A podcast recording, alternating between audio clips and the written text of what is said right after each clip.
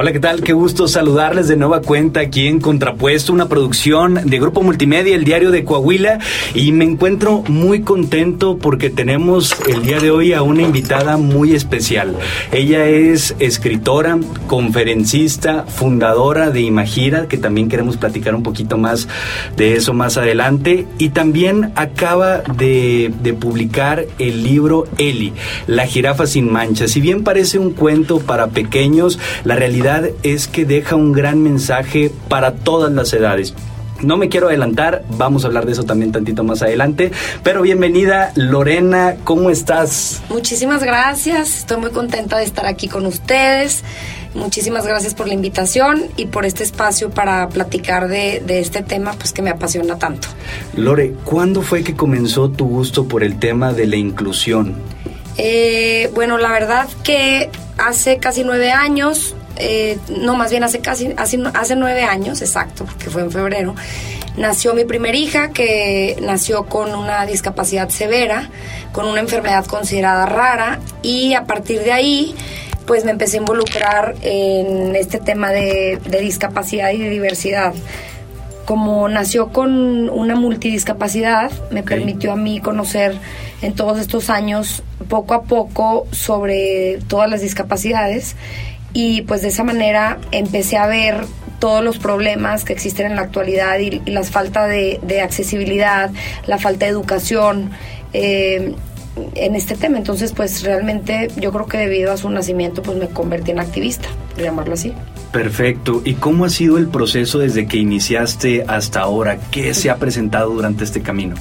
Pues eh, cuando ella nace estuvimos dos años en, Estados Unidos porque pues como te digo no, no le encontraban ahora sí que un diagnóstico o, eh, pues de dónde provenía o, como que las causas, etcétera, etcétera. También para ellos fue muy muy eh, pues interesante el tema de Elisabetta por llamarlo así, porque pues no, no tenían como muchos casos parecidos. Y me tuve que quedar allá dos años, la familia me venía, y en esos dos años en lo que salía un diagnóstico y en lo que le daban terapia y en lo que estuvimos casi pues metidas en ese ambiente hospitalario, me empezó a preocupar muchísimo que cada vez veía más cerca que ya todo estaba más estable y me tenía que regresar acá. Y pues yo no me acordaba la verdad que, hubiera eh, pues mucha accesibilidad, o sea, no me acordaba de ver personas con discapacidad exitosas o, como que viviendo una vida normal o en las escuelas como yo lo estaba viendo allá. Claro. Entonces, pues no me quería regresar. Sí. y ya después me embarazó de mi segundo hijo. Ya estaba muy ilógico estar viviendo allá y ya mm, cuando regreso, regresamos, pues empecé a conocer a familias con situaciones similares y siempre era el mismo problema, o sea, falta de oportunidades, eh, falta de educación en la sociedad sobre este tema, eh, muchísimas frenos, por ejemplo, en las escuelas, en los trabajos, eh, como te digo, la misma sociedad, problemas para desplazarse. Y pues a partir de ahí decidí que, que, en lugar de quejarme, pues yo quería aportar para ir abriendo esas puertas para mi hija, para los niños que iba conociendo que se iban quedando pues en mi corazón y, y, y para los que vengan atrás, ¿no? Claro, debió de ser muy impactante de venir de un país de primer mundo en donde el tema está muy desarrollado, en donde el, tema de la inclusión ya es parte del día a día en la sociedad de aquel país. Y después regresar a México en donde si bien tal vez en el discurso se llega a, escuchar de repente, pero la realidad es que no estamos lamentablemente preparados como sociedad para empezar en las instalaciones para que ellos puedan tener y desarrollarse de la manera más óptima posible dentro de este trabajo que tú has hecho, ¿qué es lo que más ha costado? Pues yo creo que mm, lo que más cuesta es la desesperación de que, de que a veces ya sabes la ruta y no es tan fácil llegar ahí, ¿no? Porque tienes que pasar por muchísimas instancias. Hay, hay gente que, que a lo mejor te dice, bueno, sí lo hacemos, pero pues a veces falta recurso o a veces falta, no sé, o hay cambios de administración, o entonces lo difícil es como lidiar también con la frustración como papá de que dices, bueno, este tema lo traemos desde hace mucho y, y, pues ver que pasa el tiempo y, a veces no es tan fácil, ¿no? O sea, Ahora, en el tema de educación, pues desgraciadamente mira, cuando tú hablas de discapacidad o de diversidad, no puedes ir nada más en un eje, ¿no? O sea, no nada más es un tema de, de lo que te digo ahorita, híjole, es que quiero inclusión. Bueno, pero necesitamos inclusión laboral, necesitamos inclusión educativa, necesitamos inclusión social, necesitamos inclusión médica, necesitamos, ¿me entiendes? Entonces, tienes que ir como paralelo en todos los ejes para ir avanzando y todos al mismo tiempo. Entonces lo complicado es que, que muchas veces como activista dices, híjole, me agarró eh, algo de inclusión laboral, pero pues no puedes avanzar en eso si todo lo demás está atrás por supuesto, es, un camino muy difícil porque tienes que ir llevando todo de la mano, porque no puedes avanzar una cosa y dejar otra atrás, porque entonces no está equilibrado y no se está llegando a ningún lado. ¿Qué podemos hacer? Lore, nosotros como sociedad para comenzar a posicionar más el tema de la inclusión, pero la inclusión real.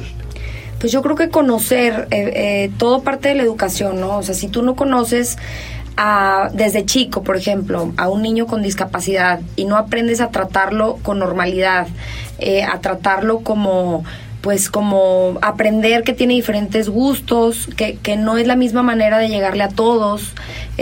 por eso este proyecto que ahorita vamos a platicar es, es inclusivo porque es una herramienta que viene apta para todas las modalidades y para todas las inteligencias. ¿no? Entonces, un niño eh, puede aprender escuchando, otro niño puede, eh, puede aprender visualmente, otro niño puede aprender más a lo mejor por medio de, de una obra escénica, o sea, cada quien, ¿no? Entonces, como sociedad, ¿qué puedes hacer? Pues primero que nada, conocer y entender que todos aprendemos y todos tenemos diferentes maneras de hacer las cosas. No nada más existe un camino. Efectivamente, y que es precisamente esa diversidad lo que nos nutre también como sociedad, el poder apreciar eh, cómo cada quien tiene sus particularidades que lo hacen a una persona única. Claro. Entonces, Lore, platícanos ahora sí, por favor, Eli, la jirafa sin manchas, ¿cómo nace este proyecto? Bueno, pues como te decía ahorita, como que en mi afán de, querer aportar algo en este tema de inclusión, a mí siempre me ha gustado escribir, eh, nunca lo había hecho para publicar algo, pero creo que, que, empecé a aprender de muchas cosas que quería compartir también, ¿no? Y, el, y por medio del escrito, por llamarlo así, pues fue también una manera de, compartirlo, ¿no? Actualmente participo también en una revista en donde tengo una columna de, sobre mamás que tienen hijos con discapacidad, eh, de mujeres. Y eh, me empecé a interesar también en el tema de inclusión educativa. Entonces, siempre me han gustado los niños, estudié guía Montessori y, que también fue por Elisabetta porque pues no sabía si iba a poder ir a la escuela o no, entonces me metí a estudiar para guía Montessori y como que todos esos aprendizajes que fui teniendo me llevaron al final a, querer aportar o, para mí entender que una muy buena manera de transmitir este mensaje de inclusión a los niños pues es por medio de un cuento, ¿no? Claro. Entonces eh, tuve una experiencia en mi máster, hice un máster de discapacidad y cuando estaba en mi proceso de tesis me tocó hacer unas visitas en unos centros de Madrid y justo cuando estaba en alguno de esos centros, vi que estaban haciendo unos talleres muy padres y que el taller siempre partía de un cuento. Entonces, pues me dijeron súper lindos de que llévate todo el material, lo que necesites. Aquí está nuestro cuento. Y les dije, no, pues yo mejor escribo el mío. claro. Gracias. y pues ya me vine con, esa idea. Me puse a escribir y, a juntar todas las colaboraciones y así fue como empezó a a, tomar vida. Qué padre, qué padre que hayas tomado ese conocimiento que tú ya tenías por la experiencia que tú vives todos los días, por lo que te has preparado, pero que también la compartas con los demás a través de estas maneras eh, tan digeribles, tan bonitas que todos lo podemos apreciar. ¿Nos podrías contar, si quieres, a grandes rasgos, de qué trata esta historia? Sí, bueno, eh, fíjate que batallé un poco también porque cuando estás hablando de estos temas, de diversidad y de, y de inclusión, pues realmente cuando había muchos puntos que tocar, ¿no? Entonces batallé mucho porque para hacer un cuento infantil pues tampoco puede ser tan extenso, ¿no? Y yo no sabía si quería hablar de la persona que tiene discapacidad o de su familia o de lo que se enfrenta con la sociedad o qué es lo que pasa como, como familia o como papás cuando llega un integrante con alguna discapacidad a tu familia, o sea, son demasiados temas que no abarcan, ¿no? Y bueno, pues al final decidí que por ser el primero, tenía que presentar una historia y tocar un poquito lo mejor de, de, lo que yo pensaba que era importante, ¿no? Entonces, pues es una familia regular que vive en la sabana. Eh, están muy emocionados porque están esperando al nuevo integrante de la familia y pues de repente el nuevo integrante de la familia pues, nace y resulta que es una jirafa blanca y sin manchas. Entonces, pues tocas ahí como que el primer impacto con la familia.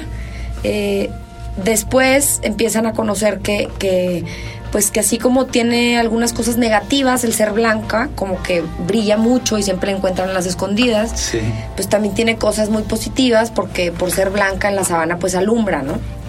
Entonces, pues al final eh, sufre algo de rechazo el personaje y, y la familia siempre acompañándola y al final que es yo creo que la respuesta para siempre cuando tenemos algún problema en la vida, pues ella sola descubre que, que ella es diferente, pero pues no es la única diferente, sino que sus hermanos que tanto quiere, pues también, ¿no? Batallé también un poquito con eso porque pensaba y decía, bueno, ¿quién, quién la va a salvar? ¿Te salva la familia? Sí. ¿O te salva la sociedad? O como cuando tienes una situación claro. y pues al final sabemos que estamos solos, ¿no? Digo, independientemente de que te quieran mucho, si tú no decides eh, tomar las riendas de tu vida o, o decir, oye, entonces, pues al final ella llega a esa conclusión de, bueno, pues sí soy diferente y, y sí me rechazan y sí, pero pues todos somos, ¿no? Mis hermanos también son. Y eso está bien interesante porque es cierto, yo lo veía y era muy bonito escuchar, por ejemplo, en el cuento cómo... Eh, los papás la ropaban y desde eh, siempre y los hermanos y lo querían mucho y tenían un núcleo familiar eh, muy fuerte, con mucho amor, pero al final de cuentas por más amor que te dé la familia, que sí es muy importante y la sociedad y demás, pero tú tienes que descubrir esa clase de cuestiones, tú te tienes que dar cuenta de que eres especial y que esas cosas que te hacen diferentes y que muchas veces la sociedad por un tema de ignorancia que se resuelve en miedo, rechaza, debemos de saber que eso es lo que nos da la particularidad de ser quien somos. Claro. Y hay una frase muy bonita, si me permites aquí la, la voy a decir porque la noté que le decía el búho, que decía, tú eres tú, no puedes ser como los demás y nosotros tampoco podemos ser como tú. Entre uno y otro hay eh, grandes diferencias, pero cada uno brilla a su manera y lo que nos hace valiosos es la luz que compartimos a los demás. Y eso está increíble porque cuántas veces... Eh, queremos encajar en cierto molde o nos queremos parecer a otras personas para poder ser parte de, pero no nos damos cuenta que esa individualidad es lo que nos hace ser especiales, ser especiales. Oye, ¿y eh, dónde podemos encontrar este, este libro? Mira, lo estamos vendiendo ahorita en Dispot, en Parque Centro. También está en Urban Chic, que está al lado de. Mm, se me fue el nombre del bulevar ese, pero está al lado de. no se me olvidó. Los González, está sobre está los sobre los González. Está sobre los González. Eh, en Urban Chic sobre los González. Y en el Eva, que es una tienda que está al lado de Printagrama, es sobre Pedro Figueroa. También lo pueden contactar por medio de mi Instagram, por medio de mis redes. Hay gente que, nos ha escrito de, varias partes, también de la República. Y lo tenemos disponible en braille, bajo pedido, en audiolibro, que lo puedes descargar directamente de ahí, y en físico. También tenemos una app que diseñaron los alumnos de la Universidad Carolina, los Invaders, con los personajes del cuento que enseñan sobre el lenguaje incluyente. Esa la pueden descargar, creo que es por Samsung. Padrísimo. Qué, qué padre que hay muchísimas opciones. Y volviendo otra vez al tema de la inclusión, el tema de que esté en braille, de que esté en audiolibro, de que esté en físico, de que todas las personas podamos acceder de una u otra forma al contenido. Oye, platícame tantito acerca del audiolibro, porque lo estaba escuchando y fue muy padre saber que lo hicieron ustedes. Sí, fíjate que pues como te decía al principio, o sea, como que una de las ventajas o la bendición de que Elisabetta tuviera multidiscapacidad es que hemos aprendido, eh, me ha tocado estar muy de cerca con, diversas discapacidades, ¿no? Entonces este producto, por llamarlo así, pues yo quería que, que pudiera ser aprovechable por todos, ¿no? Y, y, que tuviera algunas características que yo sé que para Elizabeth son importantes. Entonces, por ejemplo, ella no ve, pero le encanta la música. Y como le encanta la música, pues a fuerza decía, bueno, pues el, el cuento tiene que tener una canción. Claro. ¿Cómo no va a tener una canción? Sí. Y cómo no va a estar en audiolibro para ponérselo a ella siempre también, ¿no? Porque pues, este, digo, obviamente le leemos, pero... Claro. Y de esa manera, eh, por eso pues fuimos pensando como que en, en varias cosas alternativas, ¿no?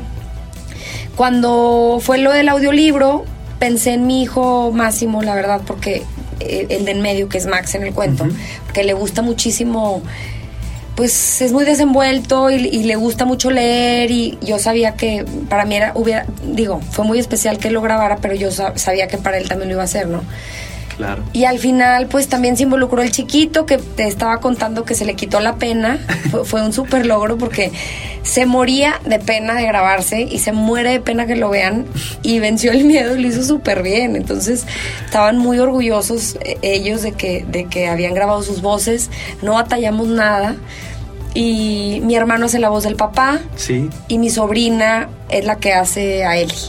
Está padrísimo, la verdad, porque sí. aparte se escucha también la selva, se escucha el búho, se escucha sí. el león por ahí. Está muy padre, muy completo y qué bonito que haya sido un proyecto en el cual estuvo involucrada toda la familia, claro. en donde todos pudieron ser parte, en donde todos pudieron representarse claro. a sí mismo a través de las jirafas y que se pudo lograr de esta manera. La verdad, a toda la gente que nos está escuchando, vayan y adquieran este libro en cualquiera de las modalidades. Uh -huh. Sabemos que también van a tener la presentación en la Universidad Autónoma de Coahuila Coahuila la semana sí, pasada. Sí, la semana que entra. Uh -huh, va a ser, okay. sí, eh, vamos a tener una presentación ahí. Digo, también ahorita quiero decirte que para lo del audiolibro recibimos muchísimo apoyo de Susana Trucel y Amado Ramírez. No sé si los conozcan, Padrísimo, pero son buenísimos. Sí. Eh, un saludo si nos están escuchando, porque mucha paciencia. Digo, nosotros, la familia, por llamarlo así, sin ser profesionales como ellos, pues nos, cuando te encuentras con gente tan humana y, y que les encantó el proyecto y muy entregados también, pues toda la paciencia con mis hijos y, y estuvo muy lindo. Oye, Lore, para las personas que nos estén escuchando y que un miembro de su familia tenga cualquier tipo de discapacidad y que por el país en el que vivimos, con todas estas trabas que ya nos comentaste, les ha sido difícil, ¿qué les podrías comentar? Pues yo creo que cuando te pasa una situación así, todo el mundo vive su duelo, ¿no? O sea, no, no hay unas palabras mágicas para que te saquen de la situación que tienes que vivir. Creo que es decisión propia el estar bien o mejor y, y eso, pues así como Eli, todos tenemos en la familia parezca o no parezca una jirafa blanca, o todos somos la jirafa blanca a veces, o sea, no, no, no nada más la tienes. Y pues es decisión de uno el, el, salir como de ese trance y aprender, tener la apertura para aprender pues nuevas maneras de vivir, ¿no? Eh, si tienes un integrante con alguna discapacidad y tienes esa apertura para, para decir, bueno, pues me van a tocar cosas duras porque si te tocan, está muy difícil, pero también vas a recibir otros regalos que muy poca gente tiene. Eh, pues ese regalo, como te, te digo, de, de, poder vivirlo de cerca y de... Son cosas que no te puedo ni describir, ¿no? Claro. Te, te, dan como el trabajo duro, pero siempre recibes bendiciones de alguna manera. Y digo, no tiene nada que ver con temas religiosos ni nada, pero, pero sí las recibes. Son si tienes esa apertura, que les recomiendo que, que, traten de tenerla y de ver con otros ojos y de enfocarte en lo que sí tienes, no en lo que no tienes, pues te das cuenta que, que estamos muy llenos de muchas cosas. No, no nada más de la carencia. Por supuesto, cambiar la perspectiva, verlo exacto, desde otro ángulo, exacto. ponerte otros lentes y empezar a percibir todo lo bueno exacto. que llega con una situación de este tipo. Y lo que sí pueden hacer, porque también volvemos a lo mismo, digo, todo mundo son tengas discapacidad o no, todos somos buenos para algo y no somos buenos para miles de cosas, sí. ¿no? Entonces parte de la inclusión es aprender a que si ves a una persona que tiene eh, muchos problemas en, en, muchísimas áreas, pero seguramente va a ser bueno para una, entonces tienes que explotar, aunque sea una, pues explótala, ¿no? Claro. Por eso te comentaba ahorita que, bueno, Elisabetta no ve, pero pues escucha y le encanta la música, entonces pues hay que tratar de inyectarle y de meterle toda la música que puedas. Por y supuesto. pasa lo mismo con todas las personas, digo, no nada más con personas con discapacidad. Claro, porque a veces nos enfocamos en precisamente en lo que no podemos hacer o lo que no nos gusta o lo que no algo, el típico, la típica historia del niño de matemáticas que le estaba yendo súper mal, pero que le iba muy bien en artes. Claro. Y que lo llama el profesor y le a sus papás y les dice, oigan, miren, estas son las calificaciones en matemáticas y estas en artes. ¿Qué es lo que va a hacer? Y el papá les dice, no, pues ahorita mismo lo regaño y lo pongo a que estudie el triple de matemáticas. Y dice, no, pónganlos el triple que estudie el tema de las artes, que se potencialice esos dones y talentos que vienen con esa persona. Exactamente. Oye, Lore, sabemos que también a través de tus redes sociales eh, compartes mucha información y ahí te pueden hacer pedidos. ¿Cómo te podemos encontrar? Eh, me encuentran, bueno, pueden escribir directamente a la página de Imagira, que es arroba imagira.mx, o a la personal, que es arroba lore-glzv. Okay. O en Facebook como arroba Imagira también o ese sí está muy largo el mío, pero bueno, ya con el de Imagira creo que. Perfecto, ahí para. El nombre completo, lo tengo con el nombre completo. no, bien, se vale, se vale, está bien, para que también ahí lo puedan buscar.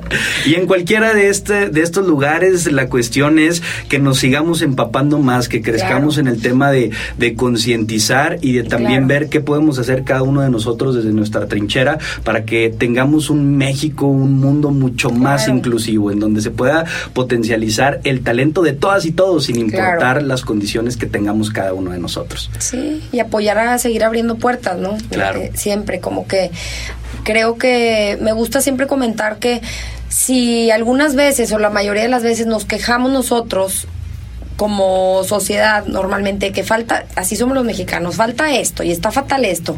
Imagínate tú cómo lo viven las personas con discapacidad que son digo, tres veces peor de lo que a ti te puede molestar. O sea, si tú te quejas por un estacionamiento, pregúntales a ellos cómo los viven, ¿no? Si tú te quejas porque no hay accesibilidad, no hay oportunidades laborales, imagínate, digo, hay cifras con índices altísimos sacadas este que hablan sobre, por ejemplo, que las personas con discapacidad o teniendo una persona con discapacidad en tu casa te vuelves tres veces más pobre, ¿no? Porque todo es un extra. Tú te quieres comprar un café y necesitas comprar el anillo para el café especial para que tú puedas agarrarlo con tu mano. Entonces, pues nada más creo que de esa manera podemos ser como empáticos, ¿no? tomando en cuenta esas cosas. Lore, te agradecemos muchísimo que hayas venido a compartirnos un poquito más acerca de este tema que tú dominas a la perfección y que ojalá en otra ocasión podamos seguir platicando mucho más a fondo porque es importante que conozcamos mucho más. ¿Quisieras mandarle algún último mensaje a las personas que nos estén escuchando? Pues que se acerquen, que siempre hay maneras eh, en donde ayudar. Eh, estoy ahorita colaborando con el DIF Saltillo precisamente para, para en un tema de vinculación porque se necesita muchísimo recurso para personas con discapacidad también, entonces me pueden encontrar también en mis redes y pueden ayudar, digo, el que quiera ayudar, ahí donde, ¿no? Entonces contáctenme todo lo que necesiten y pues anímense a buscar el cuento para que podamos seguir ayudando a, a educar en este tema pues a las futuras generaciones, ¿no? Lorena González Valdés, te agradecemos de nueva cuenta porque nos hayas acompañado. Gracias a ustedes por escucharnos. De verdad, si tienen la oportunidad, vayan y consigan este texto, vayan a las redes sociales de Lore. Vale muchísimo la pena todo el contenido que hay detrás de este cuento y detrás de, de los mensajes que Lore comparte. Gracias y nos vemos en la próxima. Les recordamos que estamos en todas las redes sociales recibiendo todos sus comentarios, sus opiniones y por supuesto nos vemos en la próxima. Esto fue Contrapuesto, una de Grupo Multimedia, El Diario de Coahuila. Gracias.